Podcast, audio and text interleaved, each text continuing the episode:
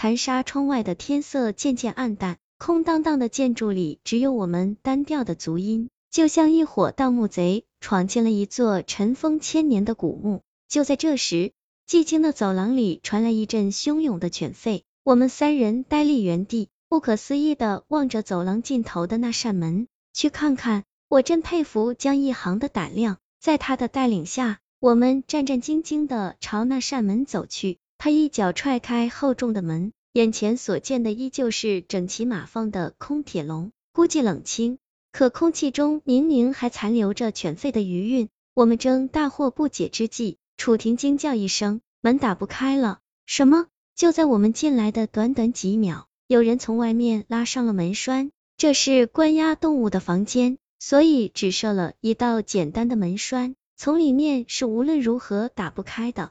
江一航用肩膀撞了撞包裹铁皮的橡木门，凭蛮力是撞不开的。我们一筹莫展，万幸天花板上有一个换气口，但是大小很难容成人通过。楚婷自告奋勇，我来试试吧。身材娇小的她或许能爬过去，我拖着她爬上去。她卸下换气扇，将脑袋探进里面，里面冻得硬邦邦的。不过我应该能钻过去。需要手电筒吗？不需要，我才不敢把那么危险的东西咬在嘴里呢。你们留着用吧。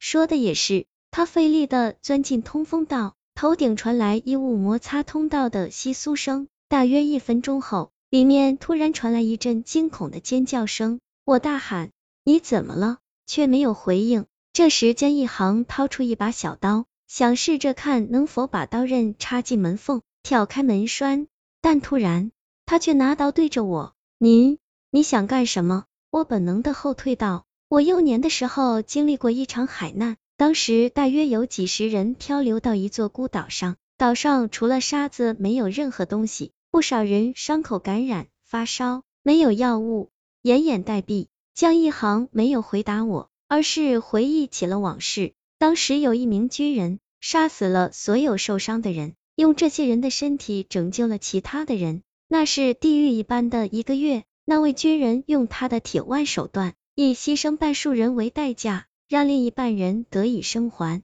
他平静诉说往事时，低沉的嗓音震动着小屋里的空气。令我毛骨悚然。同学这么多年，我居然不知道江一航竟经历过这么恐怖的事情。要活下去，就必须不择手段。飞机失事后，我就算了一笔账：四个月的严冬，上万公里的路程，在没有食物的情况下，我们三人无论如何也不可能穿越西伯利亚平原。这个世上从来就没有真正的皆大欢喜。为了少数人的利益。必须有大多数人的牺牲。他逼过来，面目狰狞的舔舐嘴唇，手里的刀像磨尖的獠牙一样反射寒芒。我吓得抵在墙角。你要牺牲我们，为了你一个人生存下去。只有最坚强的人才配生存下去。只会接受帮助的你们，根本不明白生存是件多么伟大的事情。